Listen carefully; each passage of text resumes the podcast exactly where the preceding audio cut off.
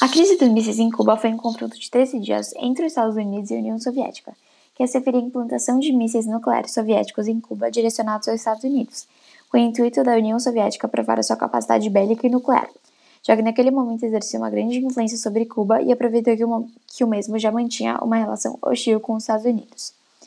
Esse confronto teve outras ameaças dos dois lados, e chegou ao fim quando foi feito um, um acordo que os dois países retirariam os mísseis instalados e não haveria nenhum, não haveria nenhum confronto armado, além de que os Estados Unidos não invadiriam Cuba.